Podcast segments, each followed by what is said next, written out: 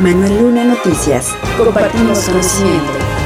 El Consejo General del Instituto Electoral del Estado de México realizó el cómputo final de la elección por la sucesión de la gubernatura de la entidad para después entregar la constancia de mayoría del Fina Gómez luego de haber validado la elección de la contienda electoral del pasado domingo 4 de junio. Los cómputos finales indican que en total la participación ciudadana fue de 6.375.763 votos, de los cuales más de 2.800.000 fueron en favor de Alejandra del Moral y más de 3.300.000 votos fueron para Delfina Gómez. Se anularon 167 mil votos y poco más de 9 mil fueron para candidatos no registrados. Con lo anterior y tras la entrega de la constancia de mayoría, el instituto dio por concluidas las actividades sustantivas establecidas en el calendario del proceso electoral ordinario 2022-2023, mismas que se desarrollaron en tiempo y forma durante los meses de trabajo por parte del personal y funcionarios del órgano electoral. El acto protocolario estuvo encabezado por la consejera presidente del IEM, Amalia Pulido Gómez,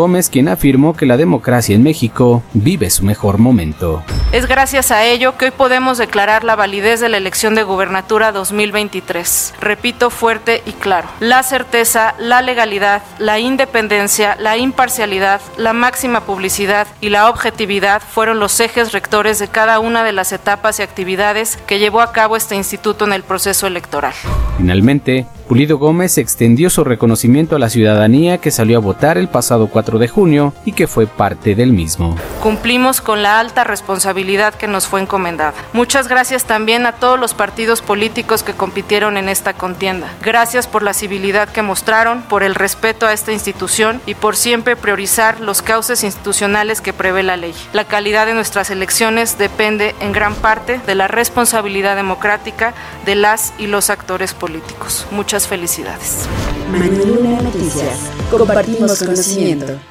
Ciudadana Delfina Gómez Álvarez, en este momento le hago entrega de la constancia que la acredita como gobernadora electa de la entidad. Delfina Gómez Álvarez recibió constancia de mayoría por parte del Consejo General del Instituto Electoral del Estado de México, con lo cual se convierte oficialmente en la gobernadora electa para el periodo 2023-2029. Delfina Gómez agradeció a los mexiquenses que le dieron su voto y afirmó que esto apenas empieza y que será el inicio de una gran historia para el Estado de México.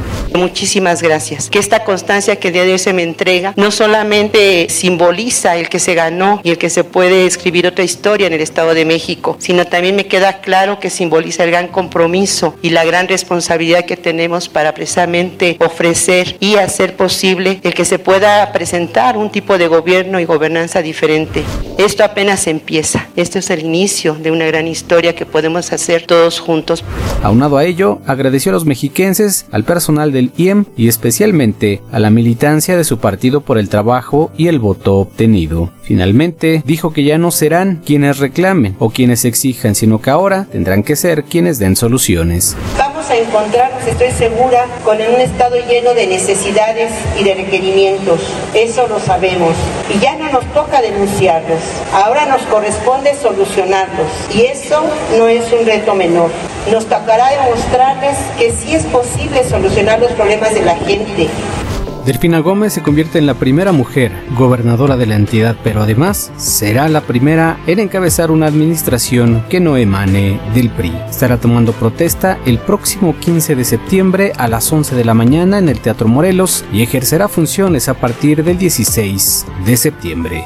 Lunanoticias.com Compartimos conocimiento. Para Laura González, empresaria, presidente del Consejo Coordinador Empresarial del Estado de México, ese sector espera que haya una buena comunicación y vinculación con la nueva administración estatal, ya que en los últimos años, señaló, ha habido rezago importante en los indicadores económicos. Bueno, en los últimos años ha habido un rezago importante en, los indicadores económicos y en la competitividad. Y lo que esperamos es que esta nueva etapa de la historia del Estado de México coadyuve a que se vea con una visión integral del crecimiento y del desarrollo del Estado porque esto se va a tratar obviamente de atender los grandes problemas, pero también buscar cómo crezca el Estado en todas las materias. Y algo fundamental es el empleo. La única forma de generar empleo y estabilidad y paz social para el Estado es a través de los, los empresarios.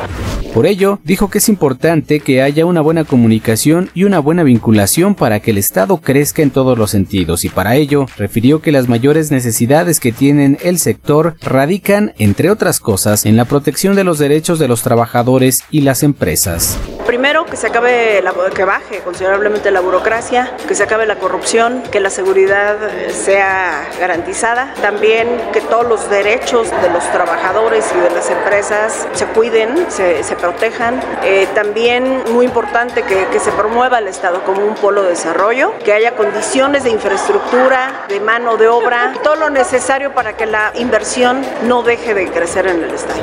Finalmente afirmó que han tenido contacto con la gobernadora electa Delfina Gómez y con su equipo desde que realizó su precampaña, durante la campaña y tras la elección. Dijo que han tenido pláticas para lograr que el sector siempre sea escuchado. Manuel Luna Noticias. Compartimos conocimiento. Luego de que Delfina Gómez recibiera la constancia de mayoría por parte del IEM como gobernadora electa del Estado de México, la diputada local Anaís Burgo señaló que la región de los volcanes siempre ha sido una zona olvidada, principalmente en el tema de transporte, por lo que este será uno de los retos que tenga la nueva gobernadora estatal.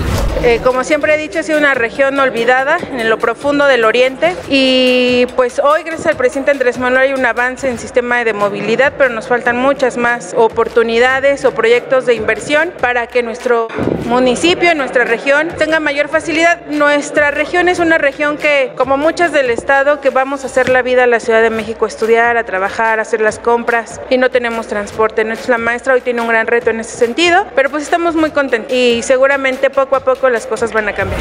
Aunado a ello, la gobernadora electa deberá lidiar con la corrupción y las características actuales de la administración pública. Bueno, los grandes retos que tiene la maestra es acabar con la corrupción en las instituciones, de las grandes esferas. Creo que un gran reto es adelgazar la administración pública y las y los diputados de Morena, PT y Verde, pues estamos sumados con ella para hacer las reformas que se requieran desde el Poder Legislativo.